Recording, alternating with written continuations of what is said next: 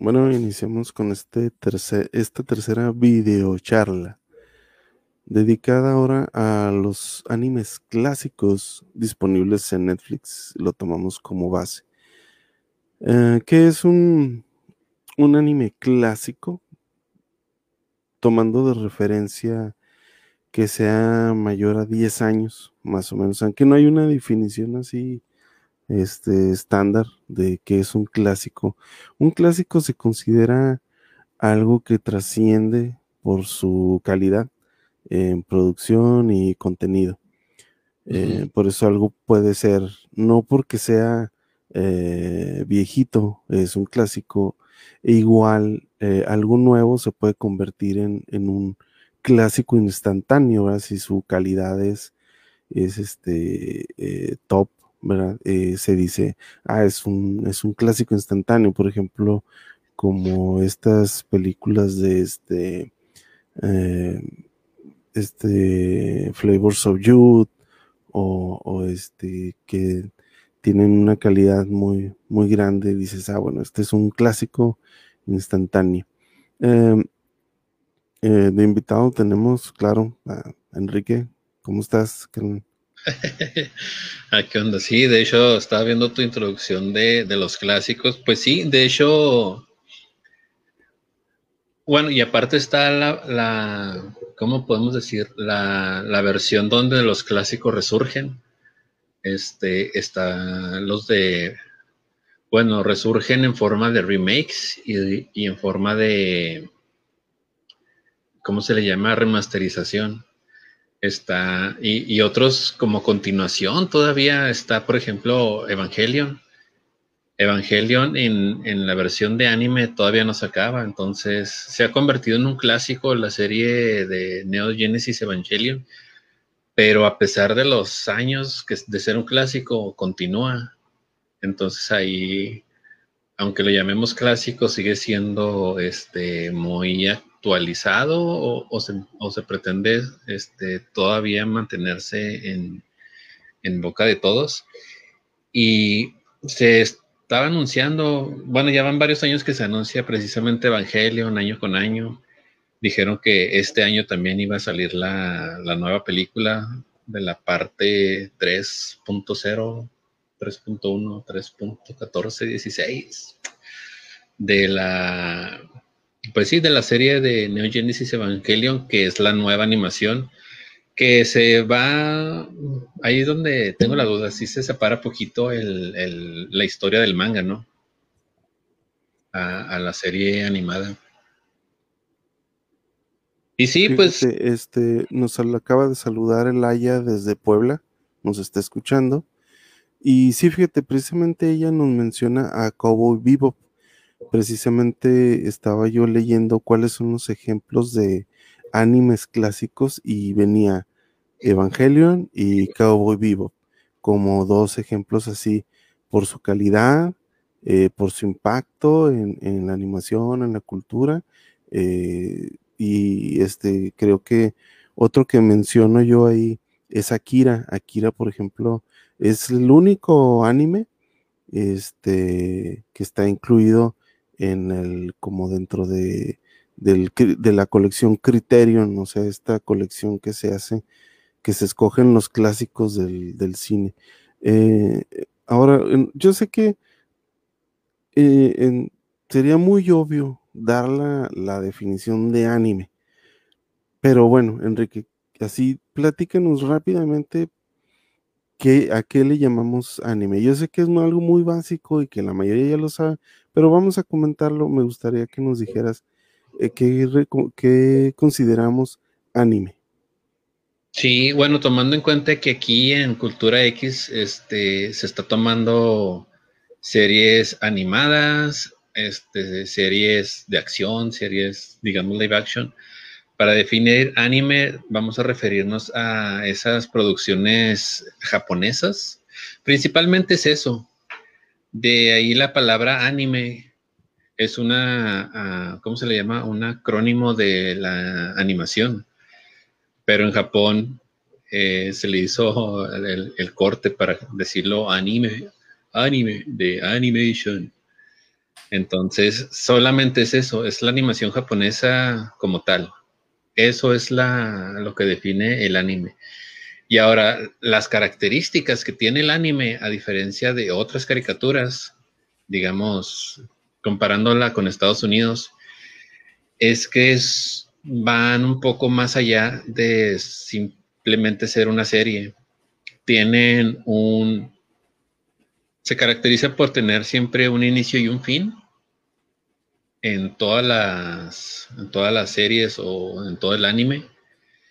Y de ahí aparte, este, se abre un poco más a diferencia de la animación americana, que eso era como un, una característica que se tenía anteriormente.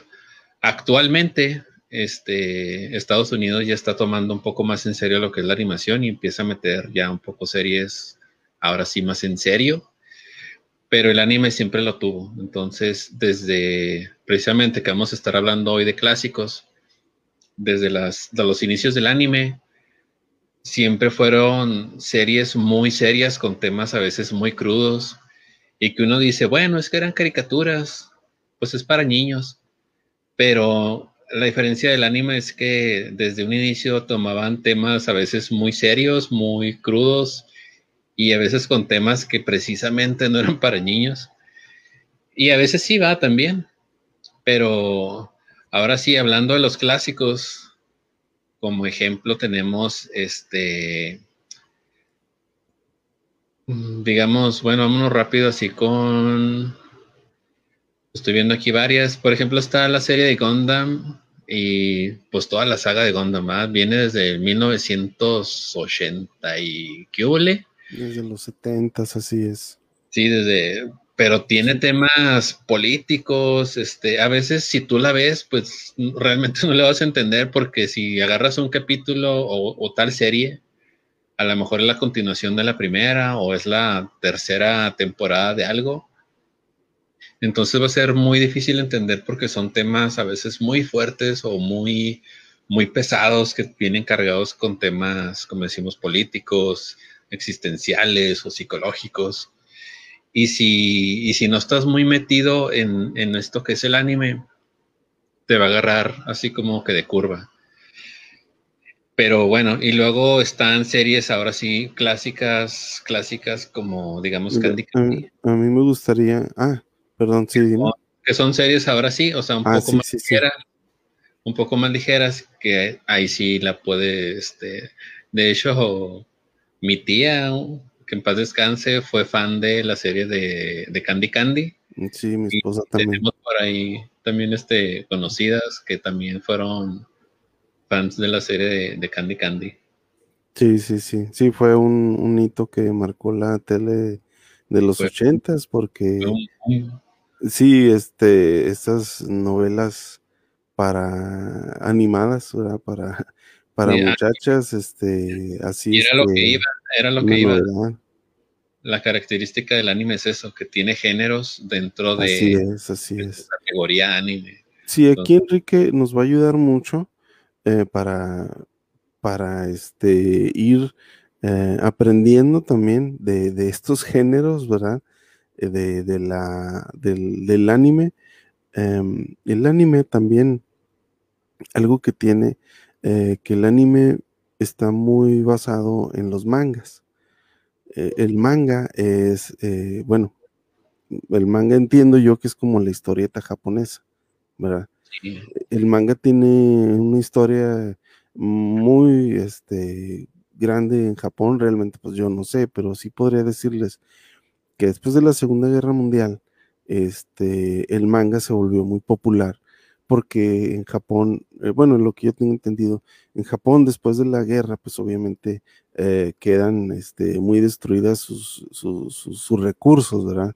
Entonces, como el entretenimiento, pues tenía que haber entretenimiento, eh, surgió el, manga. Entonces, el manga está hecho este dibujo en, hojas de pequeñas, de blanco y negro, de, este, de grandes volúmenes, historias muy entretenidas era una manera en la que la gente podía entretenerse, ¿verdad? Y el manga se hizo algo tan, tan popular, ¿verdad? Entonces, el manga es como la tele acá en Occidente, ¿no? O sea, el manga no es, no sé, no son como las historietas cómicas de niños, de, de nosotros, eh, sino que para ellos es una forma de, de arte, es, es, es, su tele, su televisión y su literatura, o sea, por eso los mangas este, ocupan tantos temas bélicos, ciencia ficción, romance, eh, aventura, fantasía, entonces,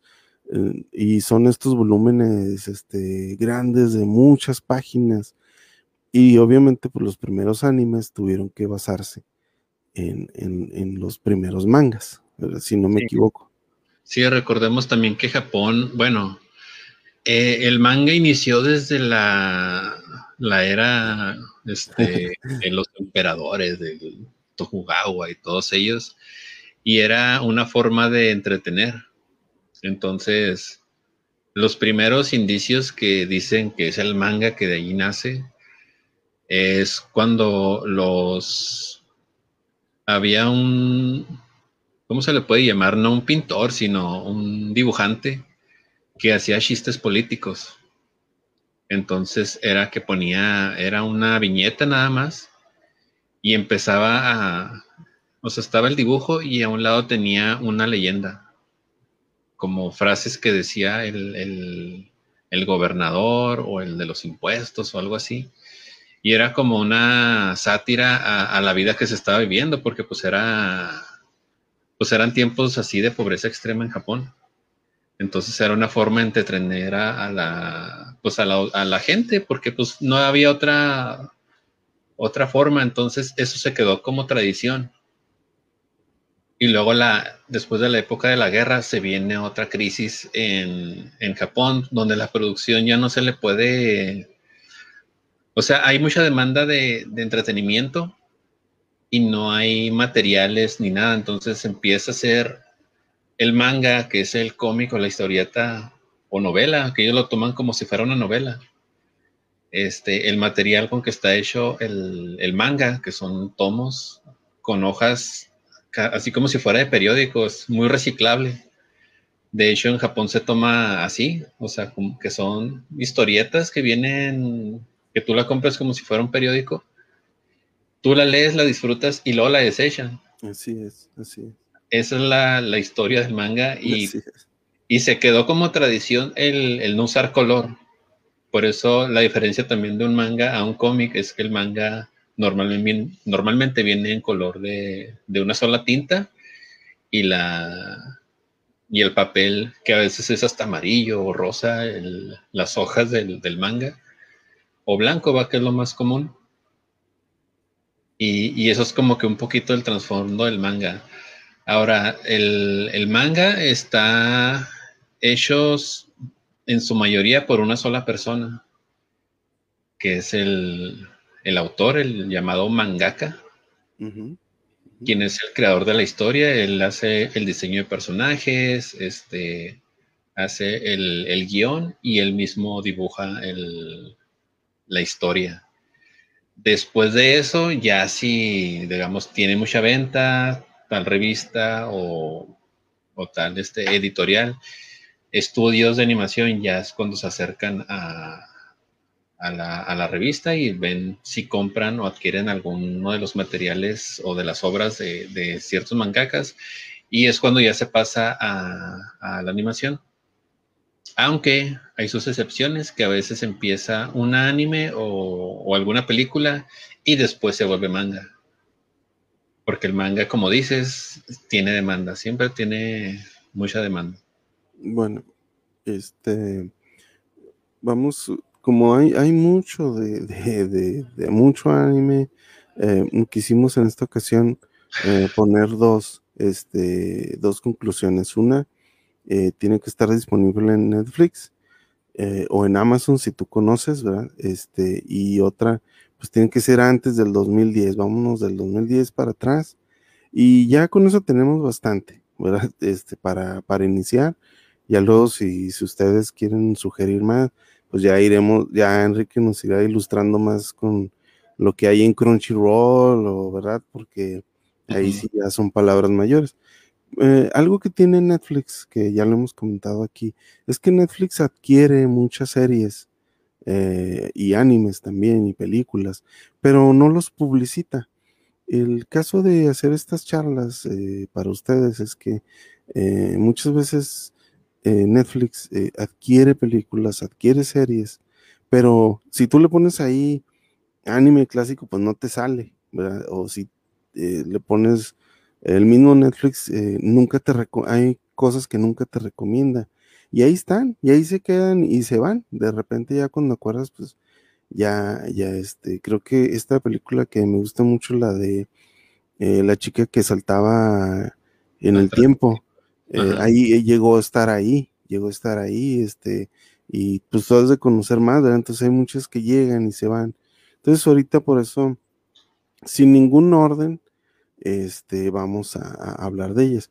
Eh, vamos ahorita a empezar primero, así globalmente, con Ghibli. Y yo sé que no es justo eh, decir, ah, Ghibli, pero eh, como es mucho Ghibli, podremos hacer muchos podcasts de puro Ghibli, pero vamos a, ahorita englobarlo así como que ponle Ghibli y, y, ahí sale Netflix, te sale una lista y a veces ni siquiera está completa, pero vámonos así al top de, eh, Ghibli, obviamente ya está considerado que ya traspasó las fronteras de, su país y del anime, ya son clásicos dentro del, de la animación, incluso dentro del cine, ya dentro de Ghibli hay películas que han ganado ya Oscar a mejor película animada y este, nominaciones muchísimas. Eh, casi cualquier película de, de, Ghibli que tú puedas ver en Netflix, pues es eh, algo asegurado. Yo, las mías, Enrique, eh, mi, favorita, pues es este, La Princesa Mononoke, este, El Castillo en el Cielo, este, y, este, bueno, pues así se llama, ¿no? Se llama La Puta, así se llama. El, este, no me acuerdo cómo se viene ahí, pero esos tres son, claro, todos me gustan, todos me gustan. Este, eh, el porco roso, todas, pero eh, los llamadas, pero así, así, una que me gusta mucho ver muchas veces es este, la de la princesa Mononoke. Ah, este, ¿tú cuál es de tus favoritas? Sí, de hecho, como poquito trasfondo nomás para si hay por ahí alguien que no, o sea, no tiene todavía la idea de, anime o, el estudio Ghibli, creo que iniciar con el estudio Ghibli es una buena opción para aquellos que no les gusta el anime y para aquellos, bueno, no que no les guste el anime, a lo mejor que no conocen mucho o, o quieren meterse un poquito más. Y también para la gente que les gusta mucho lo que son, este, pues buenas películas sin tomar en cuenta nada, o sea, quiere, como tú decías, es un éxito, bueno, no un éxito, sino algo que te va a gustar, lo veas o, lo veas, o sea, lo vas a ver y te va a gustar así como casi obligatoriamente. Y yo aquí agregaría de mis favoritas o, o, más bien no favoritas, pero sí las recomendaciones sería El viaje de Shihiro que ha ganado innumerables premios desde su estreno. Este, está una que sí es mi favorita y de mi esposa es la de Ponio, la, El secreto de la sirenita. Y yo podría poner también, a mí me gusta mucho el arte que se maneja en la del cuento de la princesa Kaguya, ah, que es una forma de, de, es un dibujo muy, este, parece que es muy escueto, parece que son rayones, pero cuando tú lo estás viendo da una sensación muy diferente a lo que tienes acostumbrado a ver este, en toda la serie de películas de Ghibli. Y hay muchas, por ejemplo, está también la de Mi vecino Totoro. Sí, claro. Para verlo con toda la familia está genial. De hecho, el, el, personaje, el Totoro, que es un, que es como un mapache gigante, se ha vuelto muy famoso y, de hecho ahí hay un, museo en Japón donde este, viene toda la obra de, Ghibli y, y Totoro. De hecho, Totoro es el, el, logo del, estudio Ghibli. De hecho, aquí rápidamente quiero mencionar, mm, Totoro es una gran historia para, para, para este, dentro del cine de animación y de Ghibli. Eh, si por ahí se pueden meter a, ver algo, si no la han visto, obviamente, pues súper recomendada. Este, pero algo que se me hace muy curioso es que Totoro es, parte de una función doble que, el creador del estudio Ghibli, eh, ¿cómo se llama? Miyazaki. Miyazaki, o sea, Miyazaki su proyecto, eh, su, proyecto inicial, como de muchos creativos en Japón, fue hablar sobre la, eh, la Segunda Guerra Mundial.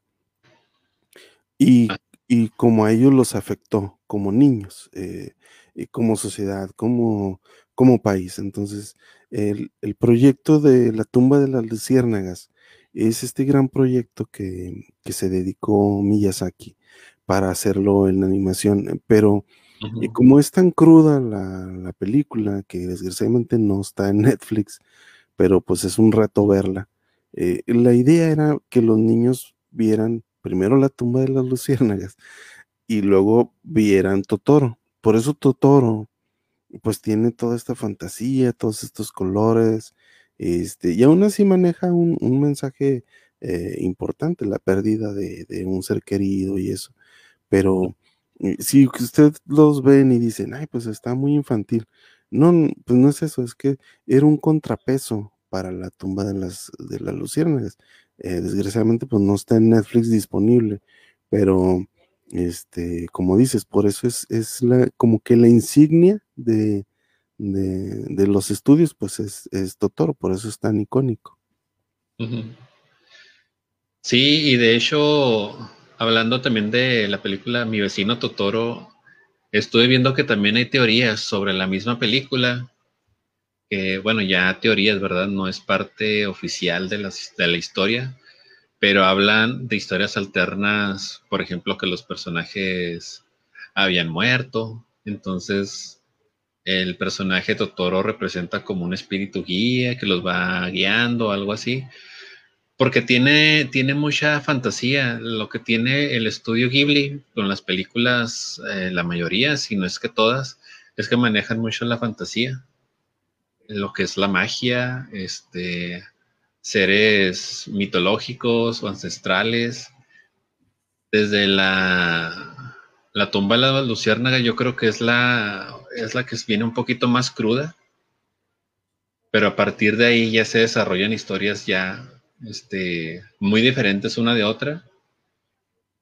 Y algo que tiene también las historias del, estudio Ghibli es que casi la mayoría, sus protagonistas son mujeres. Entonces, en una entrevista a Hayao Miyazaki, se le preguntó, va, o ¿por qué?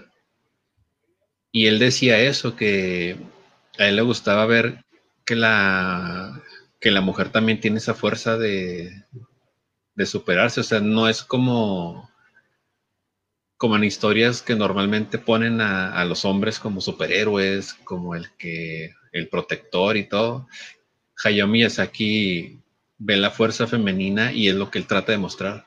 Siempre pone este como, como protagonistas en la mayoría este, a, a, mujeres. Así es, sí, sí. Y te digo, por ejemplo, hay, obviamente hay muchos personajes en, en las películas de Ghibli, pero te mencionaba, por ejemplo, las de em, este la, la de la princesa Mononoke, o sea, este, los personajes ahí eh, femeninos, ¿verdad? Pues son, son muy fuertes, son muy característicos y son las guías, ¿verdad? De estas sociedades que vemos ahí, eh, de estas, este, las, la cultura, la, naturaleza, la industrialización y, las mujeres son, son las, las guías este, de, de, eh, ideológicas y espirituales de, la lucha, la confrontación que vemos ahí. Y es cierto, mm, no recuerdo qué año sea, pero estoy seguro que está muy adelantada de poner personajes este, femeninos como los principales. Así es. Bueno, y esas son algunas de las recomendaciones del estudio Ghibli. Porque, Así es. como volvemos a decir, ¿va? cualquier película que te interese del estudio, del estudio Ghibli, adelante.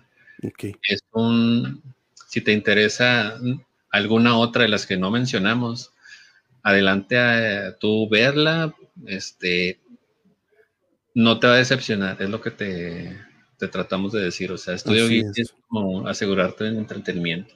Así es. Podemos pasar ahora a, otro tipo de recomendación. Esto fue como que lo más, este, ahora sí como que más para toda la familia, así más family friendly.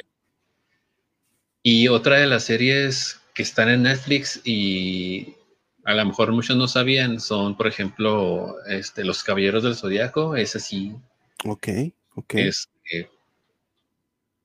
cualquiera ya la vio, si no es que de hecho, vienen lo que comentábamos en Netflix adaptó también la serie de Los Caballeros del Zodiaco a una versión en 3D, este, hecha por ellos. Y la verdad, pues ahí sí dejó como que mucho que desear, al menos a mi parecer, como fan de la serie de, de Los Caballeros del Zodiaco, pero está la serie antigua, la clásica, son seis temporadas. Mm, y luego viene también, viene, viene así como Los Caballeros de Zodíaco. Y luego viene un remake que hicieron que es Los Caballeros de Zodíaco, El lienzo perdido, con una animación súper excelente. Qué padre. Ya viene un poquito más, este, más moderna. Y también viene la saga de Hades. Viene aquí como Los Caballeros de Zodíaco nada más. Son temporadas. Sí. Ah, qué raro, no, no viene como. Ah, no, sí, viene como la saga de Hades. La saga de Hades, los caballeros del zodiaco y los guerreros del zodiaco, lienzo perdido. Son buenas recomendaciones también de, de clásicos. También para los que son así añejos como uno, está la serie de Messenger. Alright. Muy bien. De hecho, es la serie con la que yo empecé a ver anime. Okay, la, serie clásica, la serie clásica de los de los setentas. Viene. ¿Cuántas temporadas son? Creo que son es una temporada, es de 1972 la serie. Wow, ese sí es un clásico. Ese es súper ultra clasiquísimo. Sí, este. Este, muy clásico. El, el, género de los, de los mechas, que otra vez retomando el concepto del anime, el anime tiene sus. Tiene, tiene dos formas de, de llamarle al anime. Tiene géneros y tiene clasificación. Los géneros del anime se dividen en, pues como uno ya conoce, va de drama, comedia, este, terror, pero incluye unos que son muy característicos del anime, como es este, que es el de los mechas. Se escribe como mechas, de, como mechanicals, de la palabra inglesa, y hace referencia a estos robots gigantes. Entonces Japón se... Tomando lo que decías de la historia de Japón, en base a la Segunda Guerra Mundial, se crea este nuevo género de mechas porque se veía como una amenaza que, que tenía Japón siempre latente. Viene poquito antes el género de, bueno, más bien antes del género de los mechas viene el género, estos que son los Gakujin, algo así, ¿cómo se dice? Que es donde entran los monstruos gigantes. Aquí donde viene Godzilla y pues ya conocerá los monstruos gigantes que aparecen en Japón. Y viene por eso, porque Japón se mantenía con esa amenaza latente de algo fuerte que venía a, destruir todo, pero no sabían qué era. En el caso de Godzilla, eran monstruos que venían, de repente venía un monstruo volando, era un dragón gigante, de repente era algo que salía de la tierra o, del mar. Pero siempre tenían la esperanza de que llegara otro ser, en este caso Godzilla, a pelear contra él. Y la humanidad se unía a Godzilla. Este, en otras series estaba Ultraman, que era un superhombre. Bueno, más bien un, experimento que hacían a un hombre, lo hacían superhombre para luchar contra estos monstruos que... Y era una forma de, oh, salvar a Japón de las amenazas. Después de esto se genera un nuevo, precisamente con Ultraman, el género de los mechas. Ahora eran superhumanos contra robots y ahora robots contra robots manipulados por humanos. Este, pues eran estas batallas épicas, ¿no? Y luego ahí es donde empieza el nuevo género que se empezó a hacer live action era el de los Power Rangers, no me acuerdo cómo se le llama ahorita. Así es. Pero era eso, ¿va? Era una amenaza contra Japón a nivel, digamos, más terrenal y luego una fuerza superior hacia que esa fuerza menor creciera exponencialmente a, ser gigante. Este, este, si yo no, bueno, todavía no me quería meter a los robots gigantes porque no, no me paras, ¿verdad? Este, sí. no me detengo, pero sí tienes mucha razón. Eh, yo, por ejemplo, que, que, empecé a ver cine desde muy niño, eh, este, en el cine, eh, les, no, no, sé si recuerdan, ¿verdad? Pero si han oído hablar de los matinés, si sepan lo que es un matiné, los más chavos. Pero, ¿qué es el matiné? Lo que pasa es que los matines eran los domingos en la mañana. Los cines daban una función doble para niños. Entonces, los cines aprovechaban, obviamente costaban más baratos, los boletos eran más baratos. Y los cines aprovechaban para dar estas películas que tenían ahí como que de ahí, ¿verdad? Y ahí pues te ponían las películas del santo y de lo que tuvieran. Eh, pero para, a mí me fascinaba ir porque había muchas películas de, Godzilla, de Ultraman y de muchos personajes eh, que, japoneses eh, increíbles de estos de los trajes y las, las motos y este los personajes así, ya sabes, con las máscaras y los robots gigantes. Entonces eh, era, era fascinante. Y en la tele, cuando yo era niño, este, pues teníamos a, a Massinger Z, ¿verdad?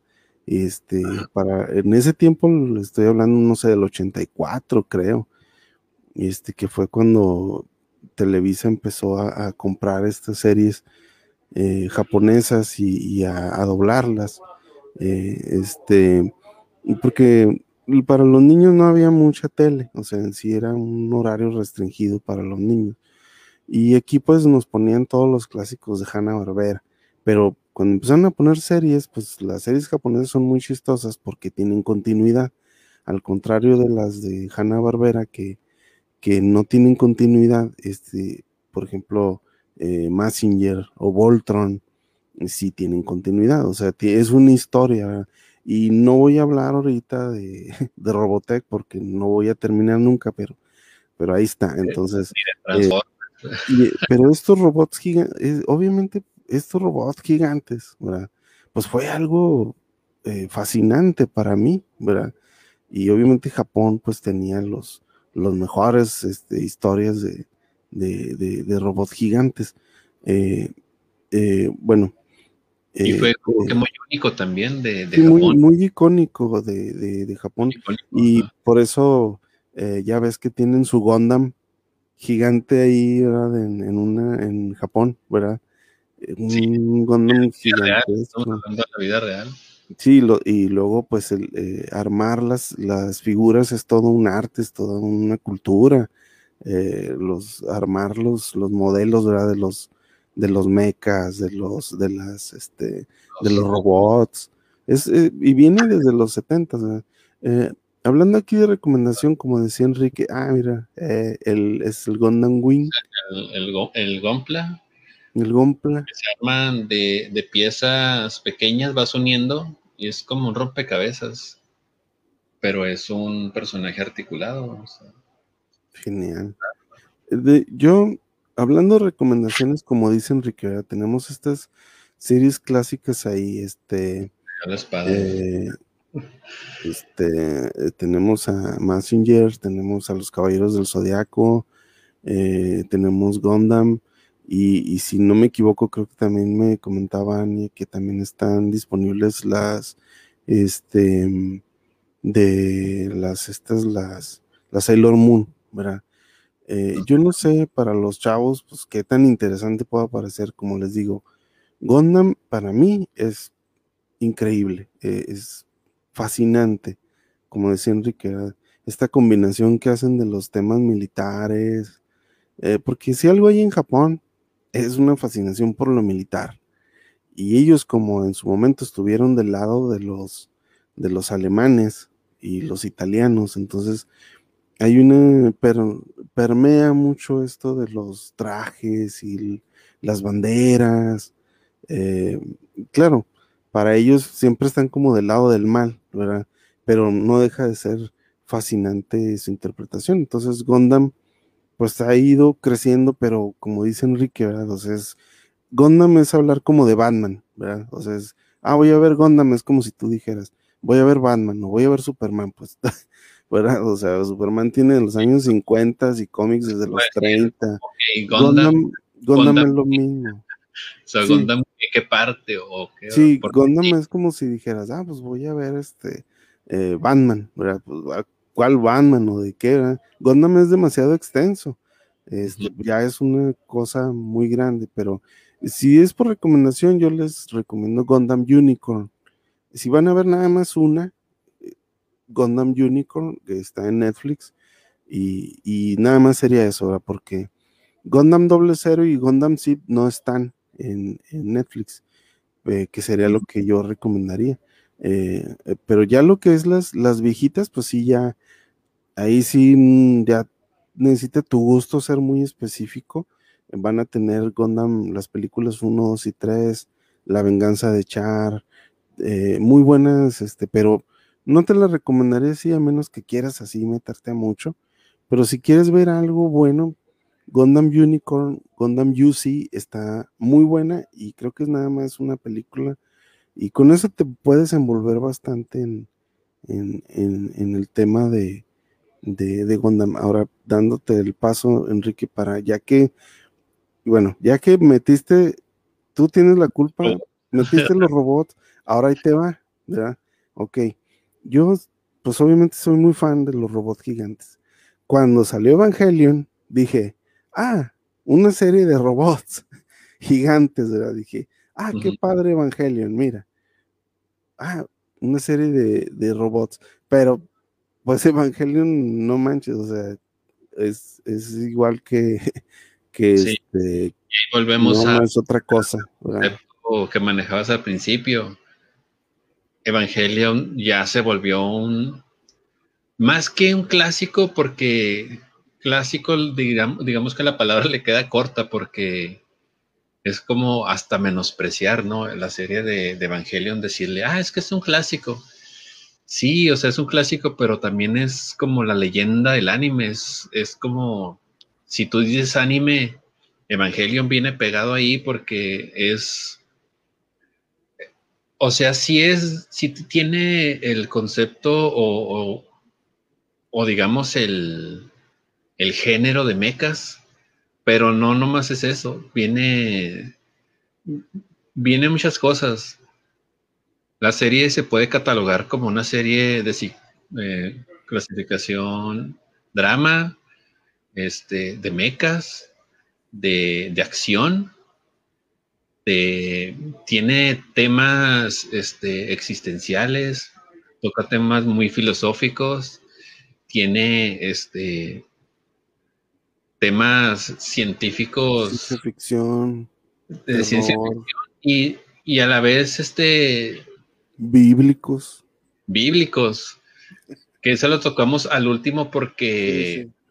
Es como que engloba, o sea, todo viene como que en una burbujita de, ah, mira, es como también tiene temas este, religiosos.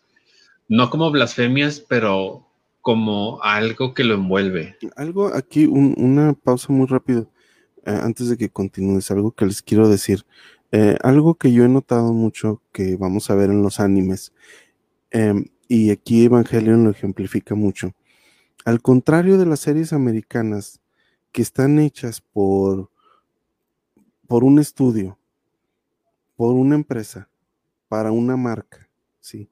Que por ejemplo ahí tenemos He-Man o las Tortugas Ninja, ok, es, vaya a tener esta marca que se llama las Tortugas Ninja, que se llama He-Man, y voy a sacar un producto con una caricatura y va, voy a tener un director de animación, voy a tener este, un estudio de animación, va a haber gerentes y bla, bla, bla. Pero en Japón no es así, o sea, en Japón tienes al creador, ya sea del anime o del manga, y él pone su espíritu, su cuerpo y su, y su mente en, en, su creación, o sea, él no es de que, ay, voy a crear eh, muchas series de, de, mecas o de princesas mágicas, no, o sea, él realmente o ellas eh, se meten en lo que están creando y, parte de su vida ya se ve reflejada en, lo que está pasando en el, en, el, en el, manga, en el anime. Por eso son creaciones muy intensas. Evangelion es el reflejo de su creador y, de todo lo que a él le gusta y lo que no le gusta. Y por eso, tanto Evangelion como otras que vamos a estar platicando, son un reflejo de la mentalidad del, del, creativo. Por eso son muy diferentes a lo que vemos en, Estados Unidos, porque él, el creativo, mientras va creando el anime o va dibujando el manga, se va expandiendo la historia hasta cierto punto donde puede y, donde su imaginación eh, le da. Por eso, este, este, se va por, por este, tantos, tantas tangentes, pero a la vez la gente que le gusta, pues se va fascinando y lo va siguiendo y se va metiendo. Y a veces eso, pues también trae eh, ciertas, este, cosas negativas, como que, bueno, ¿qué pasa cuando me empiezas a matar personajes o, o terminas de una manera que pues no era y pero pues es, lo padre de esto. Sí, de hecho el anime tiene también esa otra característica que empresas eh, estudios completos confían en, en, una sola persona. Entonces, tanto series como Evangelion, Cabo y Vivo, este, Ghost in the Shell, son historias que dicen, ok, vamos a darle, si vamos a hacer algo, hay que hacerlo bien y hay que hacerlo con todo. Este, pero a lo que el autor diga, si el autor dice es que la historia tiene que ser así, pues la historia es así. Entonces, tomando la historia de, ahorita que comentaban que iban a poner Cabo y Vivo en Netflix, cuando inició que lo pusieran. Sí, le gusta. De hecho, va a estar en, Crunchyroll. Lo acabo de ver ahorita en una noticia que salió. Van a poner a Cabo y Vivo en mes de julio. Eh, también Geass Lelouch. Eh, está en Netflix también. Sí, van a poner las, la primera y segunda temporada de, de Code Geass. Pero bueno, retomando lo de Cowboy Vivo, ah, en la serie al, creador, le dijeron, ok, puedes hacer una serie de anime, eh, te damos todos los recursos y toda la, toda la mano para que tú la hagas. Tienes ahora sí, como, como dice, una carta abierta. Entonces, eh, ¿cómo se llama el actor de, de Cowboy Vivo? Dijo, ok, entonces voy a hacer una serie sobre un, unos mercenarios eh, que viajan a través del de este cómo se llama el espacio el, espacio este en busca de de algo ¿ah? así como se escucha la serie de unos mercenarios a través del espacio que buscan algo pues no sé no o sea no tiene como que mucha atracción Pero cuando ves los capítulos, dices, ok, ok, aquí te cambia la, perspectiva porque ves ahora sí la perspectiva del autor. El autor que quería decir, quería mostrarte el ambiente donde se está viviendo, se mete, ¿cómo se le llama? o sea, se interioriza en el personaje de modo que tú sientas empatía con él. Y no nomás con el personaje principal, sino con el de cada capítulo, porque la serie de Cabo y Vivo se resuelven casos en cada capítulo. Entonces, cada capítulo te cuenta la historia de los criminales, de los cómplices, del por qué hacen lo que estaban haciendo y qué los llevó a eso a veces en, muchas de las historias. Entonces, te atrapa mucho con los personajes. De hecho, en el primer, eh, en el primer episodio, este, van a una tierra que es muy similar a México entonces, el personaje Spike eh, viste un poncho y un sombrero de, mariachi. Y está esperando, va así en la típica pose de. Así va, de, descanso del, mariachi. Este. Y se manejan varias palabrillas así como que guiños al español en, en ese capítulo porque se supone que van tras un, tras un criminal, que va con las drogas y todo ese rollo. Pero cada capítulo es una aventura diferente, entonces tanto la música, que, es, que es muy inmersiva, como los personajes te van llevando de la mano y, vas queriendo saber qué pasa con el personaje principal. Porque el personaje principal te dan un pequeño guiño de quién es, en otro capítulo se, desarrolla un poco más la historia, pasan capítulos y no pasa nada, ni siquiera sale, ni siquiera sale el personaje principal. Entonces te va enganchando, te va enganchando la historia y pues, de hecho aquí me puedes agarrar hablando este, algo, de Cowboy Vivo que, a mí, que, la música. La música. tienes que mencionar la música, este, la ropa, el estilo, eh, el dibujo de personajes, este, obviamente, cuando yo era niño, este, teníamos, bueno, nuestros héroes eh, no eran nada más los héroes de fantasía de, de, Superman y eso, sino que eh, también teníamos estos héroes como Kung Fu, La serie Kung Fu, Bruce Lee, ¿verdad? Este, mm, Sylvester Stallone, o sea, tenemos estos, eh, los, los vaqueros, los mafiosos, eh, tenemos estas series que, veíamos, ¿verdad? Los intocables. Entonces, eh, los creativos de, Japón, también ellos se, inspiran, se inspiraban, no nada más en la ciencia ficción, o sea, también ellos veían esta posibilidad de, de crecer y por ejemplo en Cabo Vivo, pues el, este, vemos este estilo de esta persona que sabe que está fascinada con esta cultura de, del, jazz, de, este, de los espías, de los, del, gunner, o sea, del, arma, ¿verdad? la pose, todo esto tan, tan genial. Y bueno, cuando existía Locomotion, por ejemplo, te daba esta gama de, de animes, de temas eh, pues adultos, ¿verdad? Temas maduros, ¿verdad? Y, había mucho que, que, apreciar, o sea, no todo eran este, princesas y, peleas, sino que eh, también nos, nos daban este, otras opciones y te clavabas viendo, ¿verdad? A ver, pues, ¿qué es Cowboy Vivo? Y ya lo veías y, ah, no, sí, sí, sí, sí, sí, está padre, o Trigun, ¿verdad? ah, caray, pues no todo es este robots, y, o sino que en Japón saben hacer eh, interesante, un chorro de, estilos y de historias. Sí, y de hecho por esos años eh, fue cuando salieron este nuevo, o sea, hubo un salto en la animación. Si recuerdas, hablábamos de Massinger Z, de, de Candy, hasta el dibujo era un poquillo más, este, un poquito, digamos, no, no básico, pero, o sea, con menos detalle y la producción se veía que no era, no era así como que hoy, pues le metieron millones de dólares, ¿verdad? Pero a partir de series como, bueno, la película de Akira.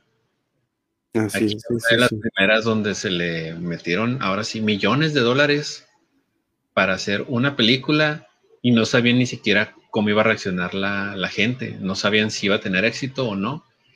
Y fue de las primeras que se le inyectó un sí, fíjate, que, fíjate que tienes mucha razón. Eh, y bueno, al menos yo, yo no lo sé, ¿verdad? Eh, yo lo, lo digo por, por, lo que ahorita estás comentando, ¿verdad? Este, eh, sí, efectivamente, te digo, a mí me gusta mucho el, el, el, anime que mencionamos, pero sí tienes razón, o sea, este, aunque es muy superior al americano, ¿verdad? Sigue siendo muy superior la, la animación japonesa, este, a lo que hacía Hanna Barbera pero dentro del de, mismo Japón, o sea, obviamente, pues sí se veía la diferencia a, un estudio establecido como Ghibli, ¿verdad? Y a que la gente lo viera en la tele normal, ¿verdad?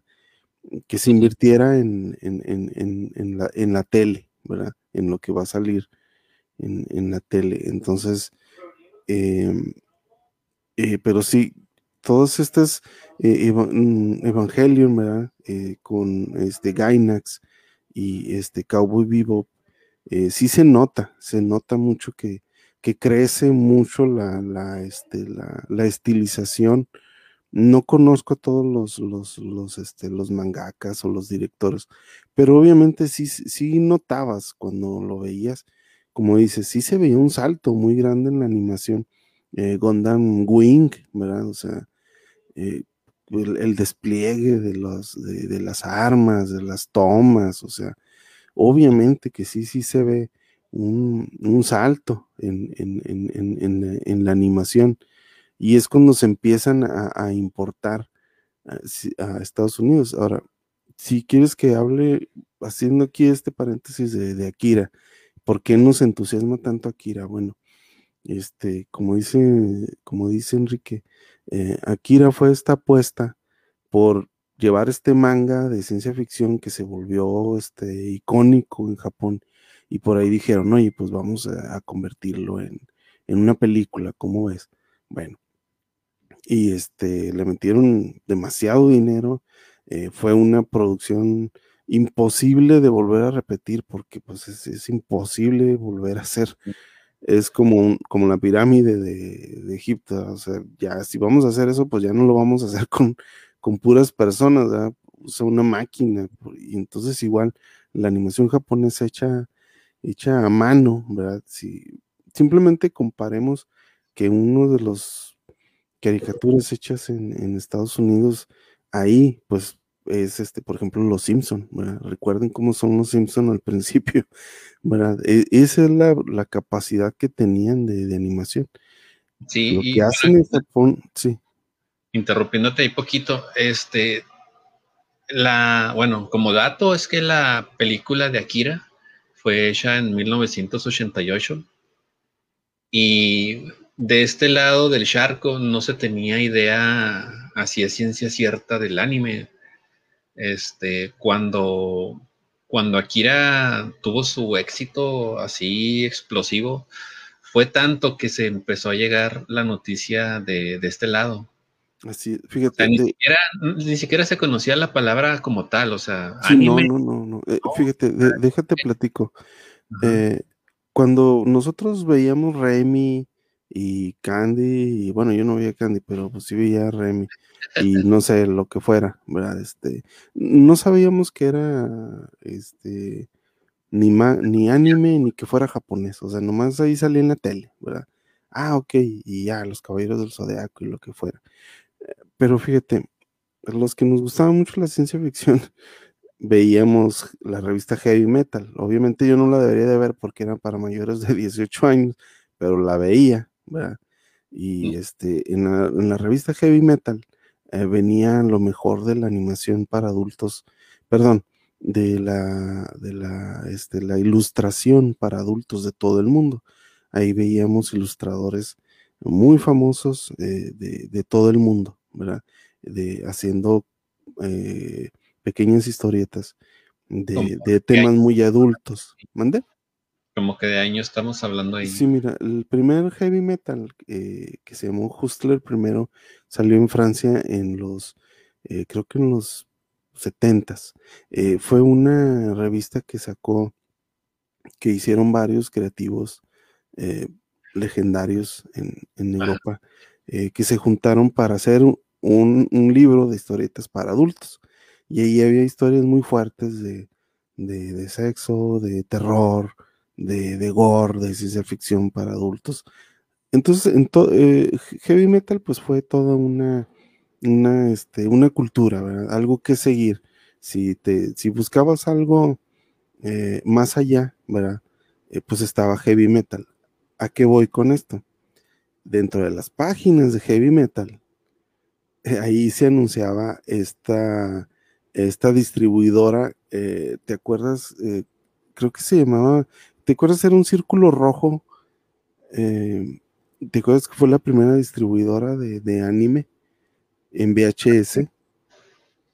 Sí, sí, este. Pues creo que era. Creo que decía manga o Tokio, algo así decía. Sí, bueno, la, la distribuidora de Akira era Toho Animation. Pero sí, pero fíjate, esta distribuidora que empezó a vender los VHS eh, por medio de las páginas de heavy metal, fueron los primeros que adquirieron los derechos para venderla en Estados Unidos. Eh, estos mangas, estos animes, ¿verdad? como las de este, pues obviamente Akira, pero también ahí estaban otros, pues obviamente los, los de temas así más pornográficos, ¿verdad?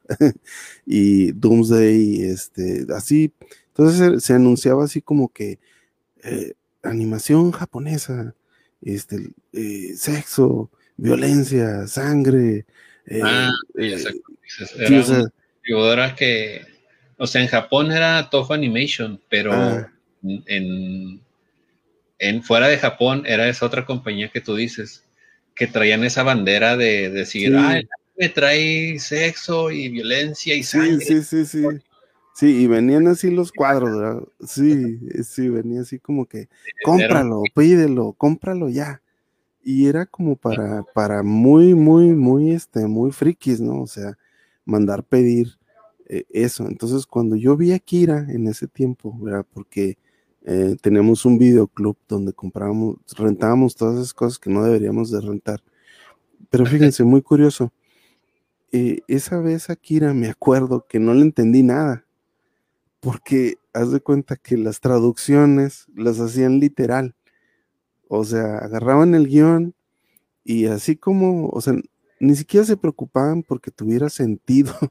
Este, es, más, ni siquiera eran dobladas, o sea, sino que eran subtituladas y ni siquiera tenía sentido los subtítulos, o sea, eh, sino que se mandaba como un producto clasificación X, ¿verdad? Donde lo que, lo que, que tú querías era ver ahí el opay y lo que fuera, eh, la sangre, la violencia. Realmente ni siquiera había una, un, cuidado de, decir, ah, pues eh, vamos a traducirlo bien.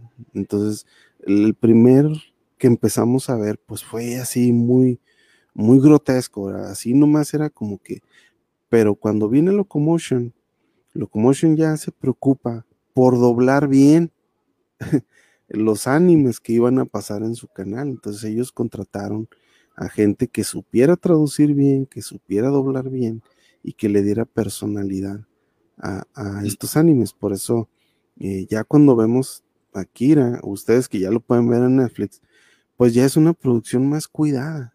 Ya eh, el doblaje, eh, lo que hablan, el sonido, igual todos estos animes que podemos ver ahorita, este, están muy cuidados en su producción. Y te comentaba que era muy curioso que, que en ese tiempo era, ni siquiera sabíamos que se decía anime, sino que era, ah, esta animación japonesa, este, véanla, pero era por verla, no ni siquiera por entenderla.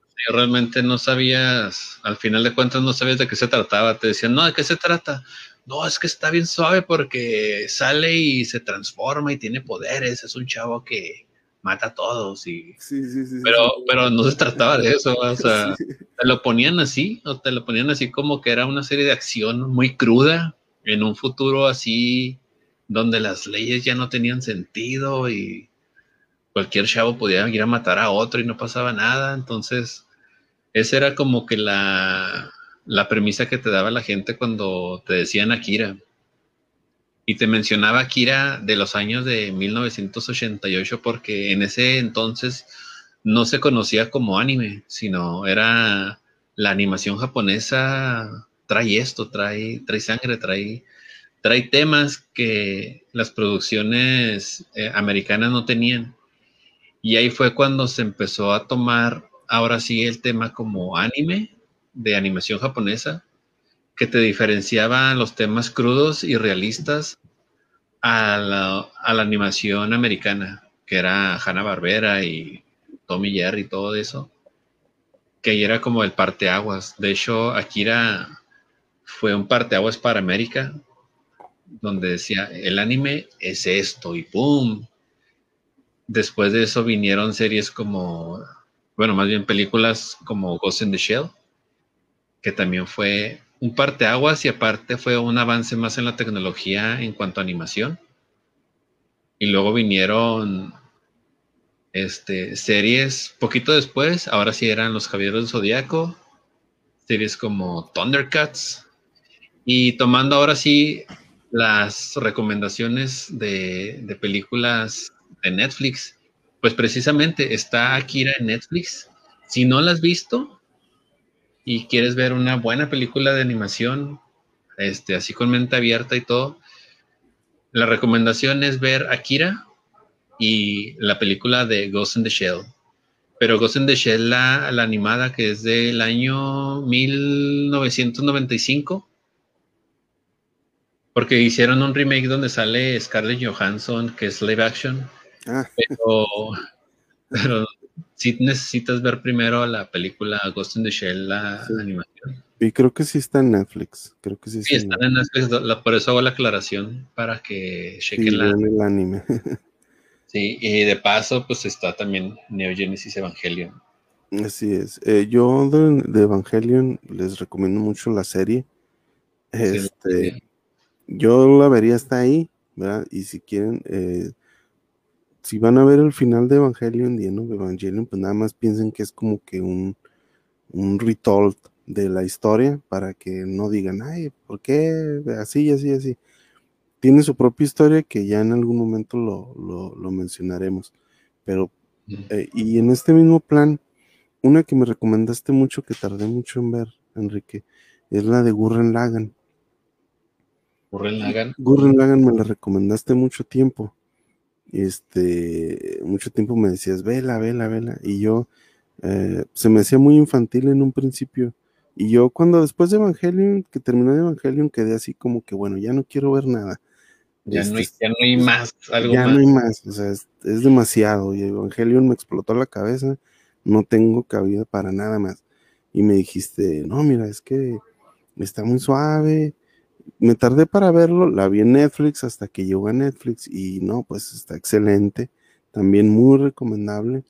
Este, bajando, le bajamos el tono, pero no a la, eh, a, la locura, pero no al entretenimiento. O sea, es buenísima, buenísima muy bien hecha la animación y este, la historia está excelente, está muy divertida y, este, de lo mejor también y disponible en Netflix. Sí, esa también es del 2007 y estamos hablando todavía de series de, de mechas todavía. Gurren Lagan también puede tomarse como serie de, de mechas.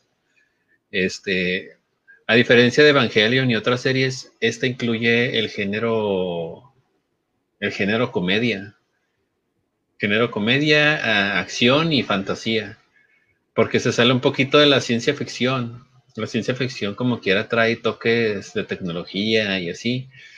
Pero Gurren Lagann va un poquito más para allá y te retuerce el género y te lo transforma en algo de comedia y no parodia, pero en, una forma de, de fantasía sobre el género de los mechas que te lo explota ahora sí a niveles estratosféricos, que al final del capítulo final vas a decir, no manches, que estoy viendo? es una buena recomendación si te gustan las series de, de mechas. Eh, está Gurren Lagan también. Y ya para saltarnos, ahora sí estamos hablando mucho de mechas, vamos a, otro más terrenal. Están las series, las... Ah, anteriormente te comentaba que el anime maneja géneros y clasificación.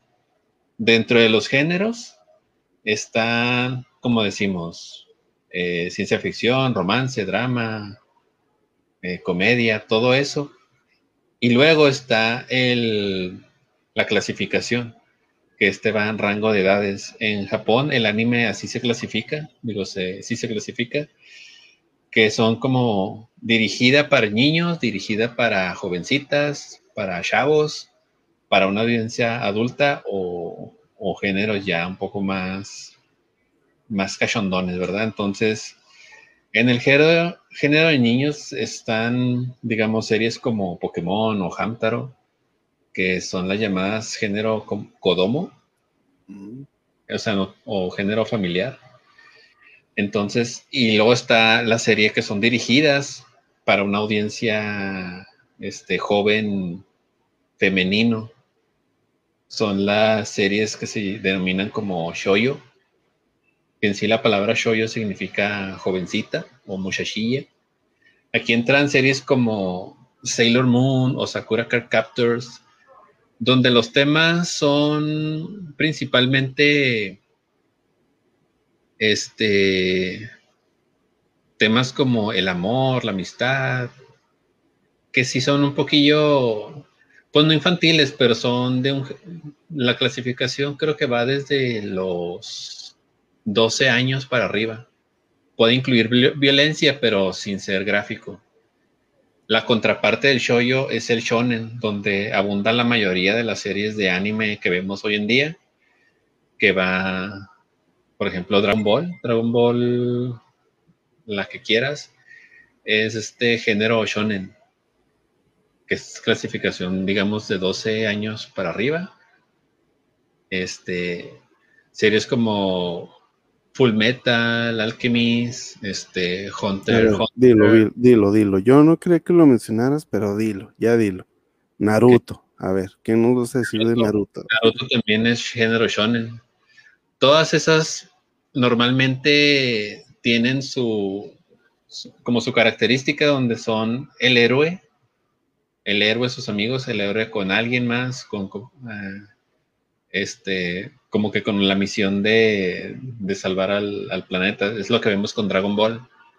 Dragon Ball es el héroe, en este caso Goku, este, por pues resolviendo la vida, ¿no? Porque cada temporada viene un enemigo nuevo, entonces es lo mismo, es lo mismo que pasa con Naruto y es como con Full Metal Alchemist, pero las historias son muy diferentes una de otra y pueden ser unas más profundas que otras.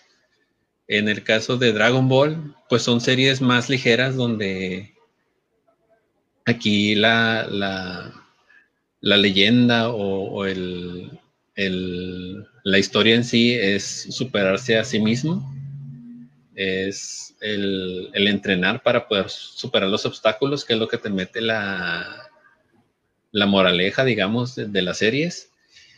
Y series un poco más oscuras como Full Metal Alchemist, sí es ese detalle de, superarse a sí mismo, pero eh, el ambiente en que te lo ponen y las circunstancias que vive el protagonista junto con su hermano son muy oscuras, tienen temas de alquimia, de, sociedades secretas, de experimentación humana.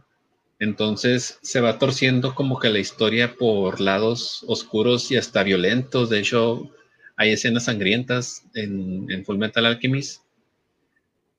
Que de hecho, estas que les estoy comentando son recomendadas, pero Dragon Ball no viene en Netflix. Entonces, Full Metal eh, Súper recomendadísima. En especialmente, yo vi Full Metal Alchemist la primera, la primera temporada, pero la mayoría, bueno, la que les digo es del 2003, pero la mayoría recomienda ver la Full Metal Alchemist Brotherhood, que es del 2010.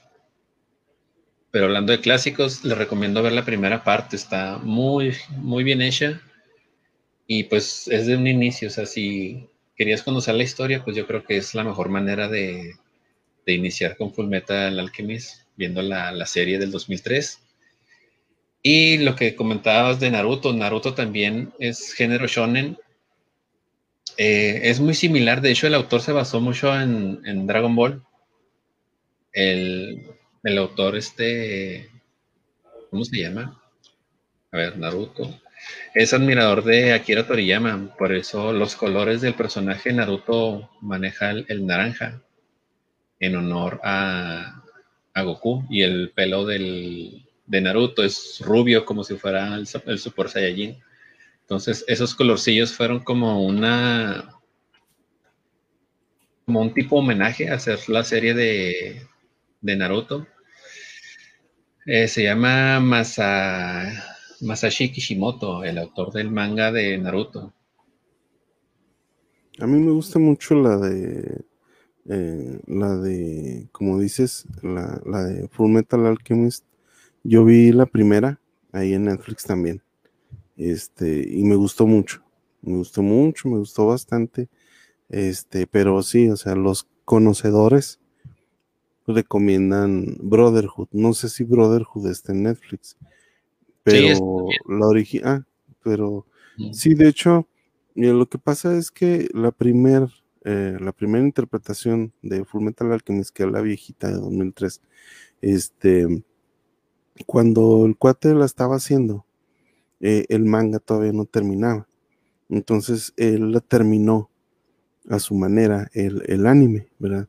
Y a mí me gustó mucho, me gustó mucho. Tiene muchas referencias al anime clásico. Ahora sí vamos al anime clásico, a este eh, de, terror, de drama.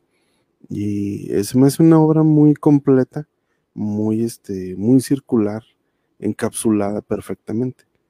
Eh, Brotherhood se me hace ya como esta tendencia más moderna de querer hacerlo como que más sangriento, más impresionante, más cool, ¿verdad?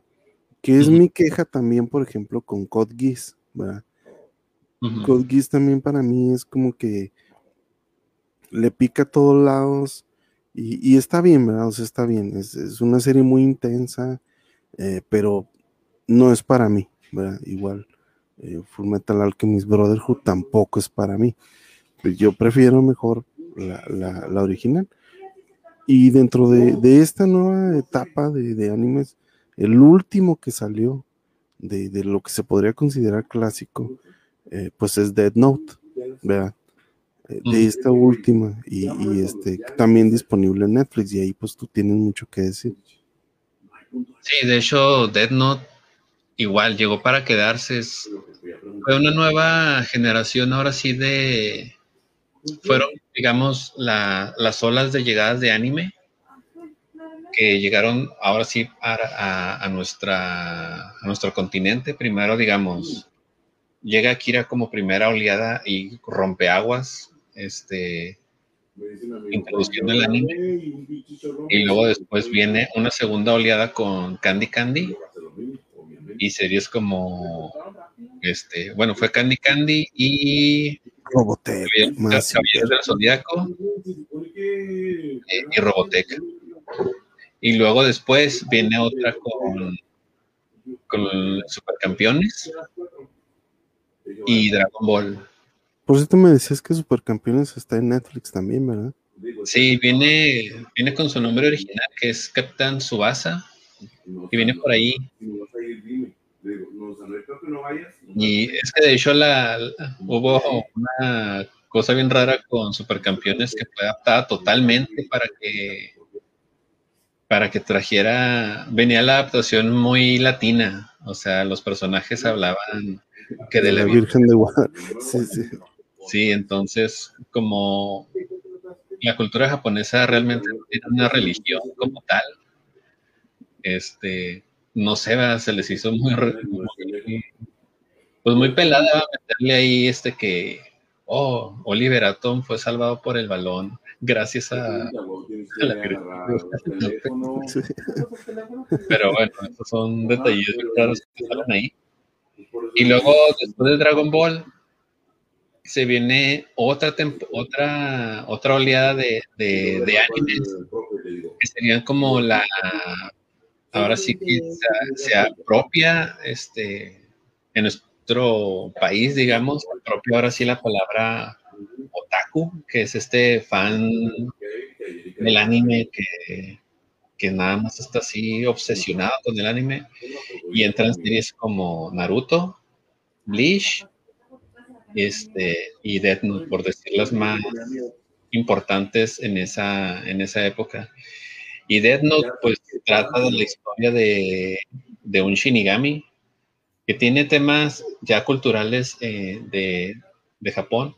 Los Shinigami son estos ángeles guardianes que, que custodian el, el mundo de los muertos son precisamente las parcas, ¿no? Las que te llevan a, la muerte. Entonces, en esa historia, uno de los shinigamis, de los miles que hay, deja su libreta donde da el poder hacia al, humano, digamos que lo avienta hacia el mundo para que, pues estaba, digamos, aburrido y dice, ah, vamos a jugar con la humanidad a ver qué, qué capaz son de ser las personas. Entonces, esta, esta libreta, como es de la muerte, de hecho así se llama la, serie, cualquier persona que esté escrita en, esa, en esa libreta, pues va a morir, va a morir en cinco minutos. Entonces, esa serie se volvió tan, tan popular y tan, este, tan famosa por el hecho de que te muestran el personaje principal que es este Light Yagami, un detective correcto de este siempre justiciero y todo. Al darle ese poder de tener una libreta, ves dentro de la serie cómo se va transformando a, a él tener el poder de poder matar a alguien en cualquier momento con una libreta. Entonces, ves la transformación de ese personaje durante toda la serie a, un justiciero, a, él mismo llamarse Dios.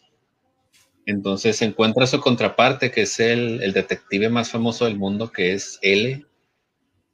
Este, y vemos esta lucha, ¿no? De quién es el más listo, quién va a descubrir quién a quién al otro, porque en toda la serie no se dan cuenta quién es quién. Porque este, el Light a ser un detective, este, al trabajar en la policía, no sabe quién es la otra persona porque no se aparece hasta, bueno, ya viendo la serie, este, te das cuenta de varias cosas, pero es esa lucha del, digamos, el bien, el bien contra el bien o el bien contra el mal, ya depende cómo tú veas la, la serie. Está muy recomendada. Esa es del año 2006 mismo año que salió Naruto también, como te decía ahorita, que fueron de las series. De casualidad, bueno, no te voy a hablar de la nueva versión de Netflix porque no te gustó de live action, pero no sabes si los live action originales se pueden ver. Sí, de hecho está por ahí, está el live action de, está la película de, de Death Note, pero hablando de series de animes, pues esas son las recomendaciones. Naruto, este, Death Note. Eh, la verdad yo no recomiendo Bleach, pero hay gente que sí le gusta Bleach mucho, entonces pues ahí está también, también la puedes encontrar en Netflix. ¿Y qué más podríamos decir ya, digamos un poquito ya no tan clásicos, 2008, 2000 por ahí? ¿Qué otras recomendaciones tenías? Me comentabas de series ya un poco más psicológicas como Ergo Proxy. Ah, sí, sí, sí, Ergo sí, Proxy. Ergo Proxy. Este, a mí me gustó mucho. Este, está ahí también en, Netflix. Eh, ah, mira, y también es del 2006. Sí, Ergo, Ergo Proxy, en aquellos tiempos me la recomendaste también, eh, pero no la había podido ver también se me hacían muchos episodios, también se me hacía algo difícil de iniciar, pero no, una vez que, la empecé a ver, pues quedé capturado. Ergo Proxy me gusta mucho porque tiene este tema medio oscuro, medio Matrix, y un tema muy, muy interesante que en el anime se maneja mucho de la tecnología y la ciencia y este, estos mundos distópicos, ¿verdad? Este, me, gustó mucho. No viene dentro de las de mejor clasificadas, pero, pero es de mis favoritas y, también sí, es un giro a, a, todo esto del anime, es lo que comentábamos. O sea, el anime no se encierra nomás en géneros de sangre, ni, sino este le da un giro totalmente distinto que te da un sentimiento hasta hasta cierto punto de vacío cuando terminas de ver la, serie, porque toca temas muy, digamos, por ejemplo, el existencialismo, tomando en cuenta la tecnología y un futuro distópico, donde se empieza a ver estos guiños de, por ejemplo, de Ghost in the Shell, de hasta en Robocop, llegaron a tocar ese tema de de qué es el alma. Entonces, al ser un futuro ya muy plantado en la serie, donde salen cyborgs, salen androides, salen personas con ciertas partes, digamos, biónicas. O sea, qué tan. O sea, qué tan diferente te hace un humano a, una máquina con conciencia.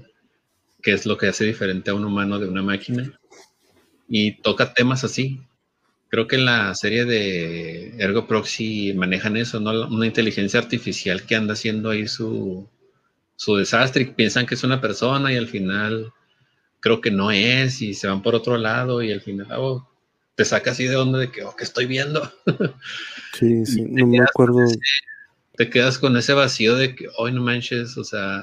De hecho, cuando yo recuerdo que los Wachowski en su momento dijeron que Matrix estaba inspirada en Ghost in the Shell.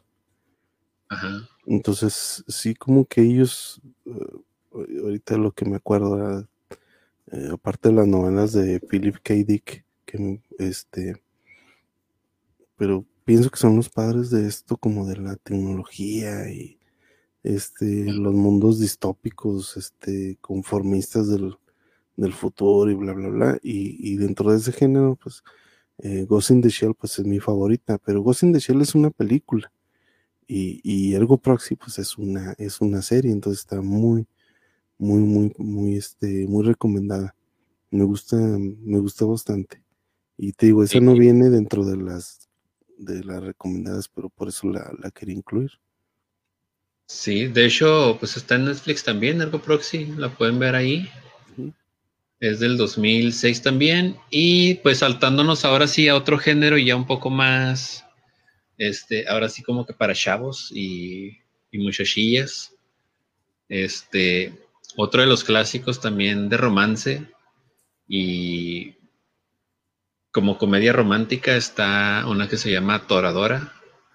Es, digamos, el top de las películas de comedia románticas porque yo me considero fan de este género de, las comedias romance o, comedias o romance. Este es la historia de Toradora, que maneja, mm, digamos, mm, los estereotipos típicos del anime eh, de los personajes. La típica el personaje femenino que es chaparrita, pero es, es muy dulce y todo hacía en su corazón, pero ella se muestra como, como la ruda, ¿no? Como la fuerte y todo, que sabemos que no es, ¿verdad? O sea, una chavilla chiquilla, pues nunca va a ser así, pero tiene su porqué, es así. Y luego está la otra parte, el chavo, este, con cara de malo, todo el mundo le tiene miedo, pero el chavo es es buena onda, es bien tranquilote. Y la historia va con el típico trío amoroso por parte de los dos. O sea, ellos se odian, pero a la vez se, se ¿cómo se dice? Se juntan para hacer, o sea, al, al personaje principal, que es Ryuji, le gusta la amiga de, de esta chica de que es Taiga.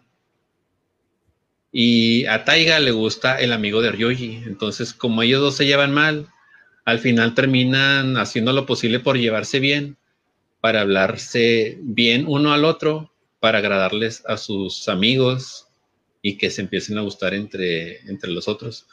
Entonces empieza ahí el enredo, pues ya sabes, los malos entendidos, las cosas graciosas, este, cosas inesperadas, personajes que nada que ver ahí, pues van desarrollando una buena trama que al final se convierte en una de las series así por excelencia clásicas ya del género de comedia este romance. La verdad de la de, de este género es de las que les recomiendo así de, decir que sí, les va a gustar. Es del 2008, se llama Toradora y está en Netflix también. Este, ya, ya por último, de lo que yo me acuerdo, Eh, una eh, algo que agregaron recientemente, desgraciadamente de Satoshi Kon, mm, no había disponible en, Netflix, eh, Perfect Blue, ¿verdad? Este, pero agregaron esta película que se llama Tokyo Godfathers. Sí. que es de Satoshi Kon. Muy buena, muy, muy buena pero yo por lo general me gusta más verla en Navidad, en época de Navidad es mi favorita para ver en, esa, en esos tiempos, este, pero está muy buena y la acaban de, agregar, ojalá después vayan agregando más de, este director, este, toda una leyenda dentro del, anime. Sí, Tokyo Godfathers es una buena película. Igual, o sea, no, no necesariamente tienen que esperar esa Nochebuena la recomendación de Richie es esa, ¿verdad? Pero es una buena película de, digamos que, ¿qué puede ser? ¿Es comedia? ¿Es drama? Es comedia y drama, sí, sí, sí. Tiene muchos elementos que al pues final de Te digo que es como esta película de, Navidad, ¿verdad? Porque tienen todos estos temas familiares, drama y... Es como, digamos, como mi pobre angelito. Sí, sí, es eso. como ese ese, esa pizca de que, ay, no sabes qué va a pasar, le, va para mal, va para bien, están en peligro, qué está pasando, la policía y no sé qué, pero trae esos temas sociales, ¿no? De, de, la cultura muy arraigados del anime y te lo plasman así, va, ¿qué pasaría si, si pasara eso? Por ejemplo, eh, Perfect Blue, ¿verdad? Y Paprika, pues ya sabes, son muy conocidas pues por estos temas psicodélicos, ¿verdad?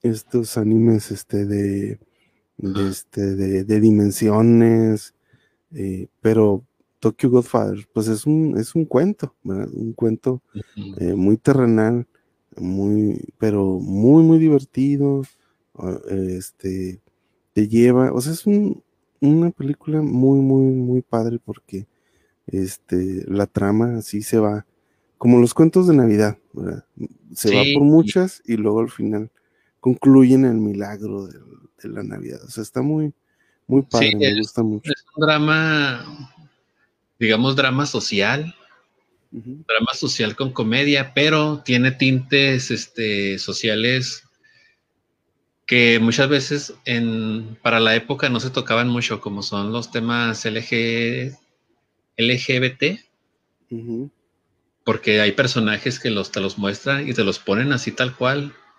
Y en Japón no se, o sea, no se, no lo polarizan, no lo ponen así muy, muy discreto, sino que te lo ponen muy así, muy de frente, sin tabús ni este, sin taparte nada, o sea, te lo ponen así normal. Y eso le da también más, digamos, realismo a la serie, bueno, a la película, que termina siendo, pues como dices, va, o sea, entre tanto personaje y, revoltijo y, y shalala y comedia y de todo, al final termina siendo una obra de arte que igual se convierte en un clásico y termina quedándose en, ahora sí en la lista de los clásicos del anime. ¿Qué otro género nos falta tocar? Porque digamos que el anime tiene un chorro de...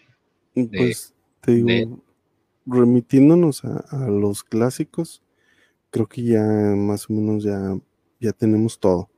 Eh, creo que Inuyasha también está, no sé, no la he visto, pero creo que también está, también muy icónica. Inuyasha. Y son de las que también llegaron para quedarse, está Inuyasha, Yu-Gi-Oh! Sí, esas están como más para los, los grandes, ¿verdad? Digo, no sé qué, eh, pero pues no está de más, no está de más verlas si tienes tiempo de ver esas series largotas de 100 episodios, ¿verdad? Este, pues siempre es una buena posibilidad porque vos las ves con buena calidad, en digital, con buen doblaje, buen sonido. Este, pues nunca está de más si te gustan, pues volverlas a, a disfrutar.